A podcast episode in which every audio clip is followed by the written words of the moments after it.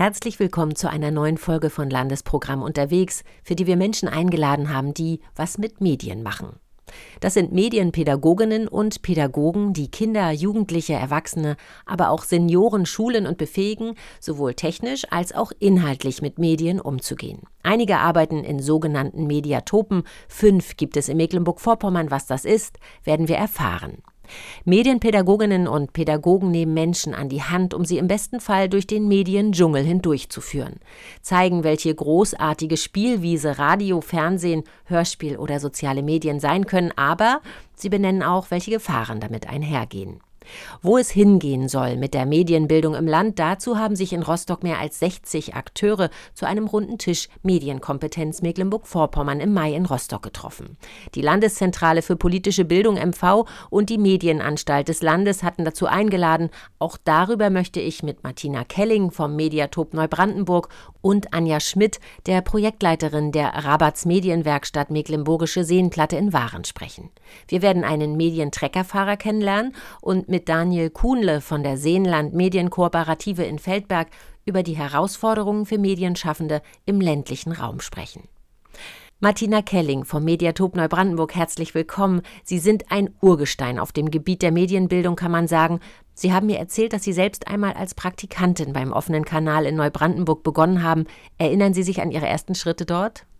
Um wirklich mal vom Ursprung anzufangen, äh, in Güstrow bin ich geboren und in Neubrandenburg habe ich dann Sozialpädagogik studiert und innerhalb meines Studiums äh, hat äh, mein damals Mitstudent mich gefragt, ob ich im Radio mit ihm ein Praktikum machen würde.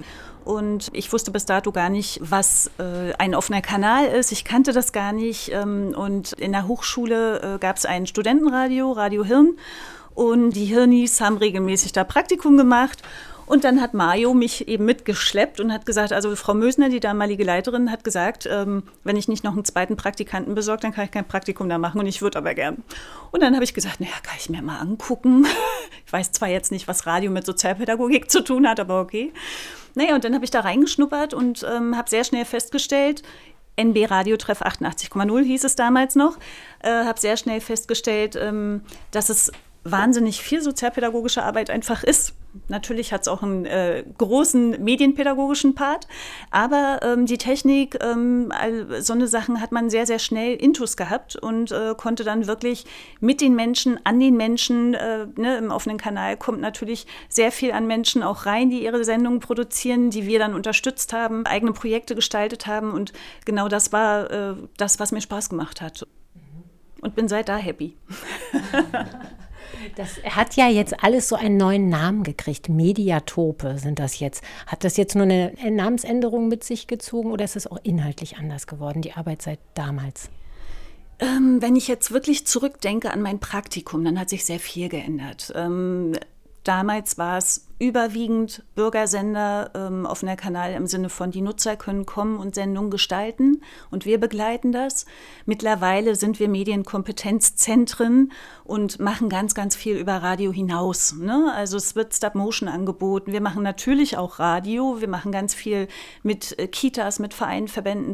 Schulen sind bei uns äh, zu verschiedenen Themen. Wir haben zum Beispiel letzte Woche, sehr schönes Beispiel, zum Tag der Pressefreiheit äh, eine Schule aus Neubrandenburg bei uns gehabt und äh, zwei Redakteure vom Katapult bei uns gehabt, die über ihre Arbeit äh, als Redakteure erzählt haben und was ihnen da tagtäglich begegnet das kann man, glaube ich, gar nicht äh, wirklich in ein, zwei Sätze fassen, was wir alles machen. Bildungsabende, Fachtage, äh, auch sowas wie, das wurde heute auch angesprochen, Fake News, Cybermobbing, also ganz, ganz viele Themen, die wir auch mit Hilfe von Referenten auch ähm, übernehmen und ähm, abgreifen sozusagen. Ähm, genau, und deswegen ist es wahnsinnig viel mehr geworden als nur äh, ein Bürgersender, in dem Radiosendungen gemacht werden. Und äh, der Name Mediatop das sind so zwei Gleise, die sich da auch entwickelt haben. Einmal natürlich, ähm, dass wir gesagt haben, jedes Mediatop, wir haben fünf davon in Mecklenburg-Vorpommern, ähm, hat einen anderen Namen. Und wir möchten schon auch gerne, ich sage jetzt mal tatsächlich auch optisch, weil wir inhaltlich auch zusammengewachsen sind äh, und auch äh, Veranstaltungen zusammen machen, möchten wir auch mit einem Namen dastehen. Und dann haben wir natürlich uns alle zusammengesetzt und überlegt, was kann man denn überhaupt, was kann ein neuer Name sein? Das muss ja auch irgendwas sein, was sich vielleicht erklärt im Kopf, äh, wenn man das hört oder äh, was eine besondere Bedeutung hat. Und dann hat unsere Medientreckerfahrerin aus Rostock ähm, ist an einem äh, Schild vorbeigefahren, wo Biotop drauf stand. Und dann kam aus ihr raus Mediatop. Medien, Biotop, geschützter Raum, das sind wir. Ein Angebot in Neubrandenburg ist der schon angesprochene Medientrecker. Andi Krüger ist Medientreckerfahrer. Das müssen Sie uns erklären. Ja, also der Medientrecker ist nichts weiter als ein äh, mobiles Tonstudio. Ja, äh, wir leben in einem Flächenland in Mecklenburg-Vorpommern. Das heißt, wir wollen versuchen, mit unseren Angeboten auch rauszukommen. Wir haben ja ein paar äh, Städte. Mecklenburg ist relativ übersichtlich an Städten. Ne? Wir haben Rostock, Schwerin, Greifswald, Strahls und Wismar, Neubrandenburg. Dann hört es auch schon ein bisschen langsam auf. Und wir versuchen einfach unser Angebot auch rauszutragen. Das heißt, ich fahre diesen Medientrecker, das ist ein Transporter mit ganz viel digitaler Technik. Und wir gehen an Schulen, an äh, Vereine und alle Leute, die diese Angebote gerne nutzen wollen. Die Veranstaltung in Rostock trug ja den Namen Runder Tisch Medienkompetenz Mecklenburg-Vorpommern. Und dieser Begriff Medienkompetenz begegnet einem ja immer wieder. Was ist das eigentlich aus Ihrer Sicht? Ja, das haben wir ja heute Morgen schon äh, auch im, im, Vortrag gehört oder auch in der Diskussion bei der Veranstaltung, dass es ein sehr, sehr gewaltiges, komplexes Wort ist. Äh, es beinhaltet viele Kompetenzen. Kann ich nicht schreiben, nützt mir auch ein Smartphone wahrscheinlich eher weniger und so weiter und so weiter. Medienkompetenz heißt, mit Medien heutzutage äh, umzugehen, sie zu reflektieren, sie für seinen eigenen Lebensbereich zu nutzen. Das kann der Computer zu Hause sein für die U50, U60-Generation, das kann das Smartphone sein, das kann das gute alte Hörspiel sein, das kann äh, Filme machen sein, das können auch Zeitungen Gestaltung sein, sind ja auch noch die alten, guten alten Medien. Also ich kann diese Frage nicht beantworten. Ich kann nur sagen, dass äh, Medienkompetenz ein riesiger, komplexer Begriff ist, den man wirklich mal so richtig aufschlüsseln müsste. Und jeder sieht unter Medienkompetenz etwas anderes. Dann klären wir doch weiter auf. Anja Schmidt, Projektleiterin der Rabatz Medienwerkstatt Mecklenburgische Seenplatte in Waren, konnte leider nicht beim runden Tisch in Rostock dabei sein, deshalb habe ich mich mit ihr online verabredet. Frau Schmidt, auch Sie bieten viele Medienangebote in Ihrem Landkreis an, in einer Welt, wo ein Großteil sogar von den Grundschulkindern bereits ein Smartphone besitzt. Wir Musik und Filme streamen und die sozialen Medien für Wahlkämpfe genutzt werden. Was bedeutet Medienkompetenz aus Ihrer Sicht heute? Also für mich ist es ja vorrangig im Bereich der Kinder und Jugendlichen und da heißt es natürlich äh, nicht nur den äh, technischen Umgang mit den Geräten, sondern äh, auch zu verstehen, äh, wie es funktioniert, was eigentlich alles möglich ist und auch äh, das, was dort passiert oder was sie machen mit den äh, Geräten, mit den Apps äh, zu reflektieren und sie dabei zu unterstützen, dass sie da auch einen äh, geschützten Umgang lernen. Also wo eben auch Themen wie Datenschutz und Recht am eigenen Bild mit rein äh, gehören. Aber dennoch ist bei uns, glaube ich, äh, vorrangig äh, die aktive Arbeit äh, mit Medien. Das heißt, zu schauen, was ist eigentlich möglich und wie kann ich auch meine eigenen Themen und die Themen, die mich beschäftigen oder gesellschaftliche Themen mit Medien bearbeiten. Und das impliziert ja dann so und so immer auch den Medienschutz, also der da äh, ein großes Thema ist. Das heißt, wir gehen nicht immer mit dem großen äh, Zeigefinger äh, durch die Projekte, sondern versuchen eigentlich auch zu sagen, dass Medien Spaß machen ähm, und durch dieses eigene Ausprobieren äh, entsteht natürlich auch eine Sicherheit im Umgang mit Medien und was sozusagen dann auch die Kinder und Jugendlichen empowert. Und das ist gerade im ländlichen Raum auch äh, notwendig, gehören natürlich auch die Erwachsenen, ähm, PädagogInnen, die mit den Kindern und Jugendlichen arbeiten, äh, wo auch ein großer Nachholbedarf ist einfach und wo es auch viel Fortbildung braucht und auch ein Verständnis, was Medien eigentlich können. Zurück zum Medientreckerfahrer Andi Krüger. Wenn Sie mit Ihrem Transporter unterwegs sind, mit welchen Themen kommen die Menschen zu Ihnen? Na, ich bin äh, häufig im auditiven Bereich unterwegs.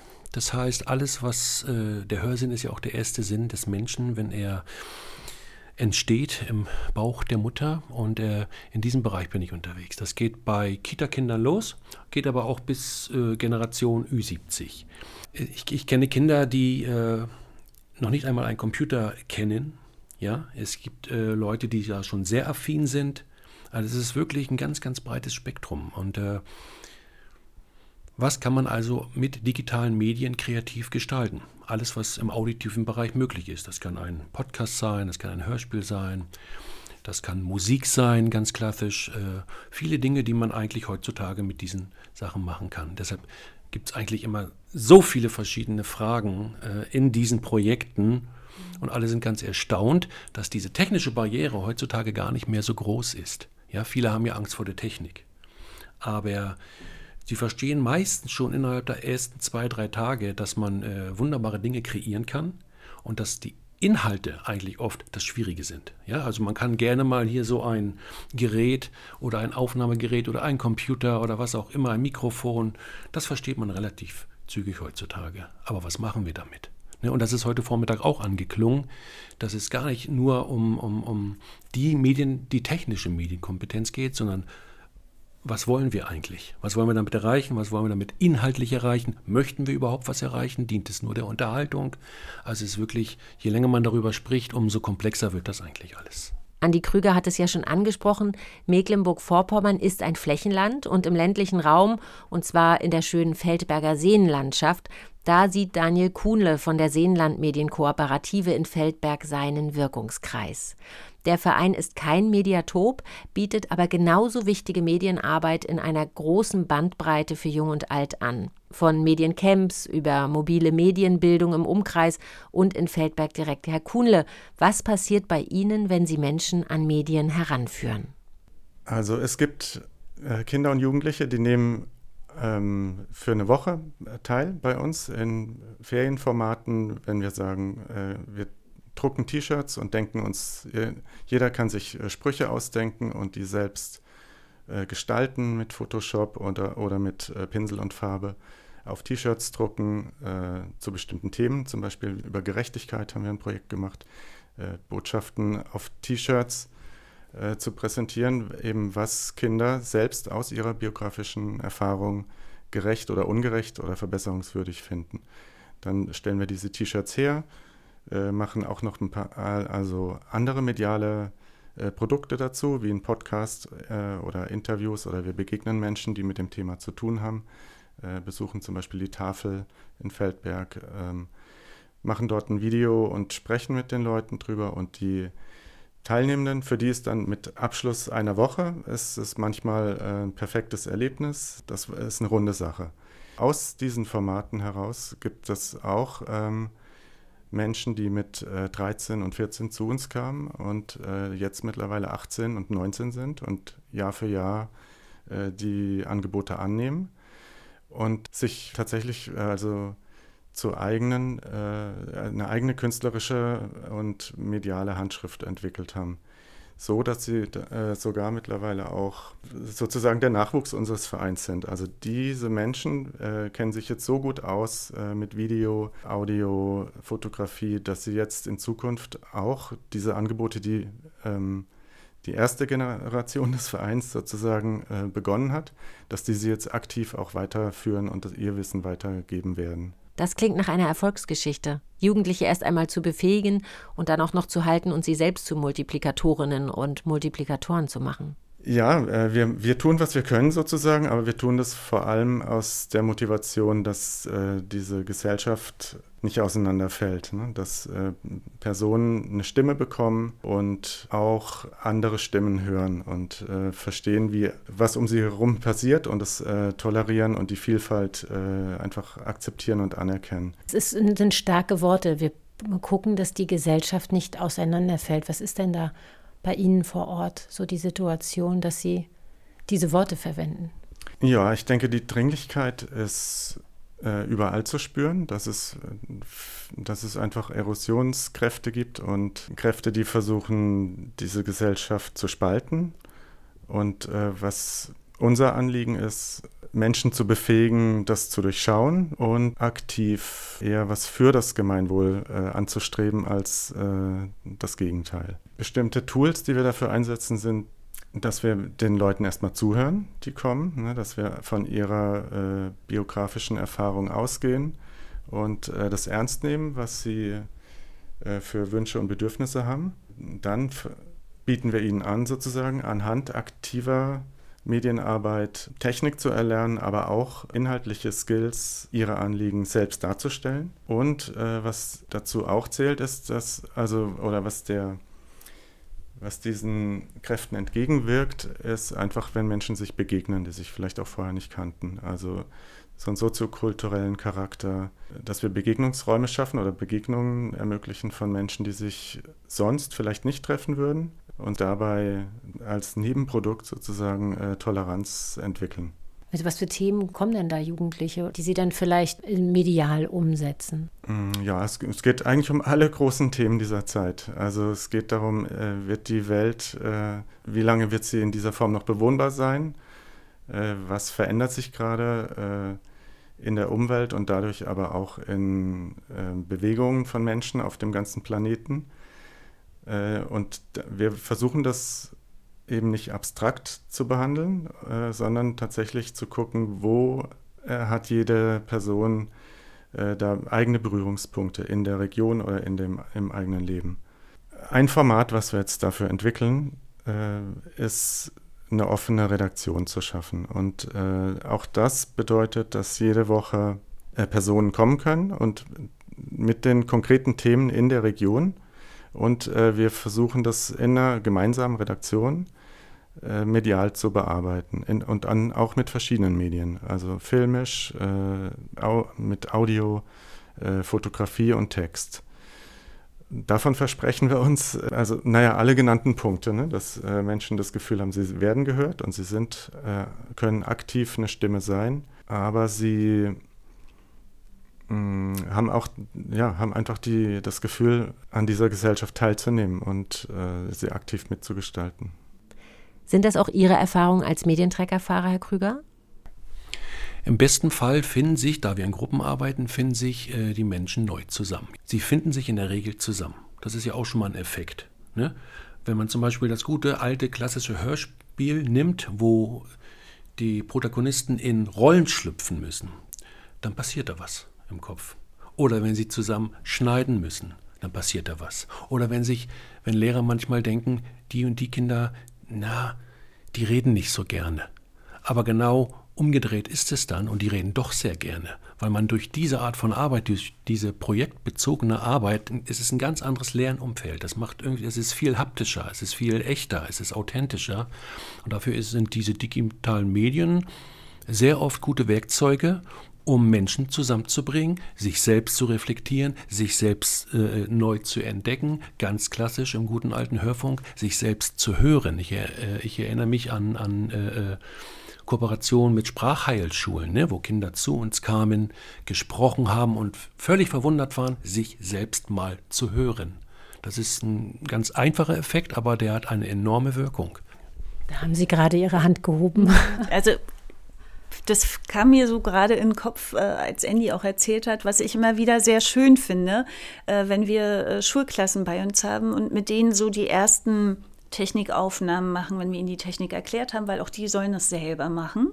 Ähm, wir fragen vorher ab, wisst ihr eigentlich, wo ihr hier seid, was man hier machen kann? Kennt ihr Radiosender? Und dann kommen natürlich so die klassischen Radiosender, die man äh, hört, wenn man das Radio anmacht. Und äh, dann sind die im Studio und dann machen wir die ersten Aufnahmen und dann zeigen wir denen, äh, so moderiert ihr, so könnt ihr, wenn ihr zum Beispiel ein Hörspiel macht, äh, Musik darunter packen, so könnt ihr Übergänge zwischen Moderation und Musik machen.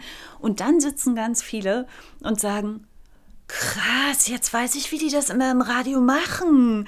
Das finde ich immer sehr witzig, dass die wirklich eine Verbindung auch, ich sage jetzt mal zum Autoradio oder zum Radio hören, wirklich aufbauen und danach eine Ahnung haben, ach krass, da steht jemand im Studio und macht jetzt ungefähr das und das und das, jetzt weiß ich das.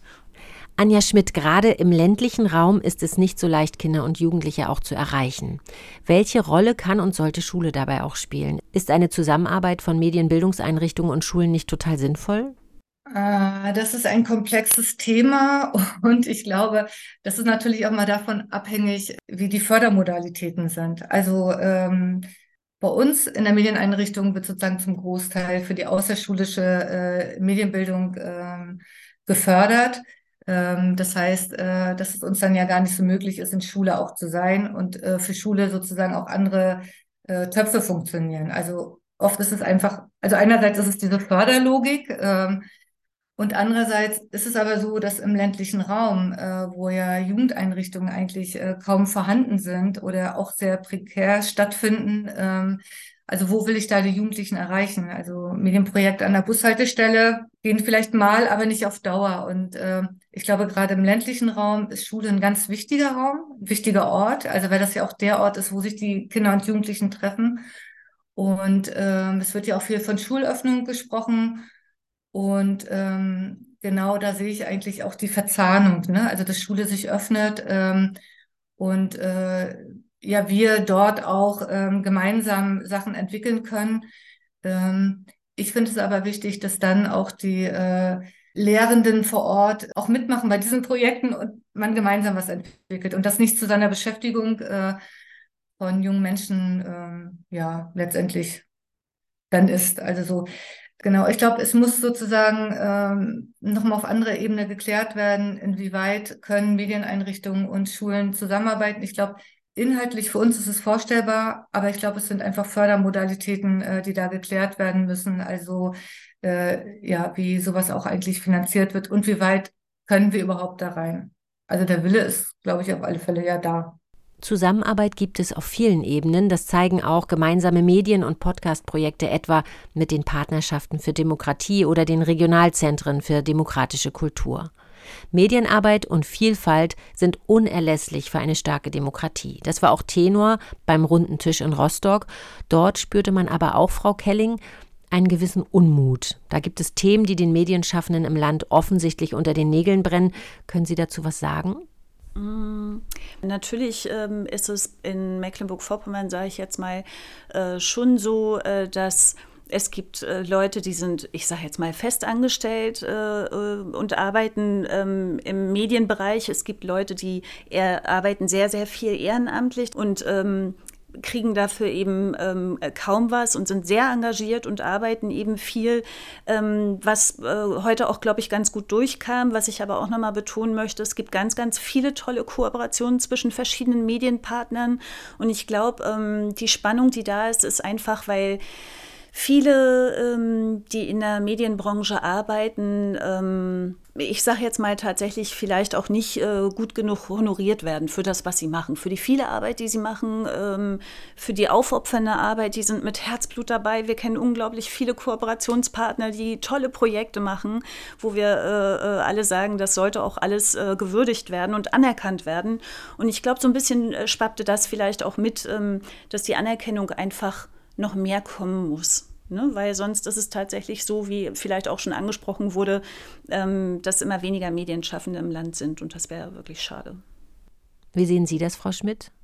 Also ich bin jetzt ähm, seit 15 Jahren hier in, der, in den Strukturen der Medienbildung, auch in MV äh, aktiv und es gibt viel Unterstützungswillen und sehr viel ähm, positive Rückmeldungen von verschiedenen Seiten, also auch die finanzielle Unterstützung.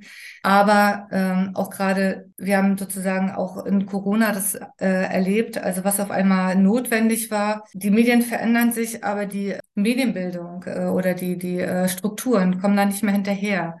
Und es gibt seit vielen Jahren äh, von den Medieneinrichtungen äh, deutliche Signale. Ähm, viele, also gerade die freien Medieneinrichtungen, äh, müssen jedes Jahr äh, eine neue Antragstellung bei verschiedenen Fördergebern äh, vornehmen. Es ist eine personelle Unterbesetzung. Das heißt, ähm, Fachkräfte, die man gerne haben möchte hier in diesem Land, können nicht gebunden werden, weil es gar keine Stellen gibt. Und ähm, ich glaube, dass viele Medieneinrichtungen wirklich sehr äh, prekär arbeiten und ähm, also trotz Bemühungen und Unterstützung. Und das ist eigentlich, würde ich mal sagen, so im Jahre 2023 schwierig, äh, zumal es ja auch äh, genug gesetzliche Grundlagen gibt, äh, in denen festgeschrieben ist, dass die ähm, äh, Medienbildung notwendiger Bestandteil von Heranwachsenden ist fehlende Fachkräfte. Auch das war ein Thema beim runden Tisch, Herr Kuhnle. Sie haben in diesem Jahr den Medienkompetenzpreis für das Multimedia-Kunstprojekt Reibungswiderstand gewonnen. Ihre Arbeit wird also gesehen. Wie sieht die Situation bei Ihnen in Feldberg aus, im Landkreis Mecklenburgische Seenplatte, als eine freie Medieneinrichtung? Was, was klar herauskam an dem runden Tisch heute, Und was wir aus der Praxis auch schon wissen, ist, dass es äh, wirklich eine absolute Unterrepräsentation von äh, MedienkompetenzvermittlerInnen im Bundesland gibt. Also ich habe jetzt nicht den Überblick über das ganze Bundesland, aber unser Landkreis ist einfach riesig und wir sind dort äh, tatsächlich gut vernetzt, die medienpädagogischen Einrichtungen miteinander. Und wir haben es alle schwer, unser Angebot überhaupt aufrechtzuerhalten. Äh, alle Institutionen äh, bräuchten viel mehr Ausstattung im Sinne, also jetzt nicht technische Ausstattung, sondern äh, personelle Ausstattung. Ähm, Schaffung von äh, Stellen, die einfach äh, sicher sind. Und das würde helfen. Also unsere Projekte sind von Jahr zu Jahr weiter gewachsen, weil sie äh, gut angenommen wurden und weil wir dann immer Folgefinanzierung für Projekte im nächsten Jahr erreichen konnten.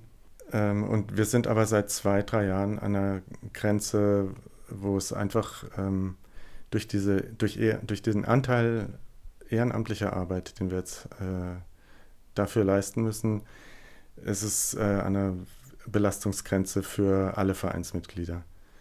Und das hat in der, also in, in dieser Fassung keine langfristige Zukunft.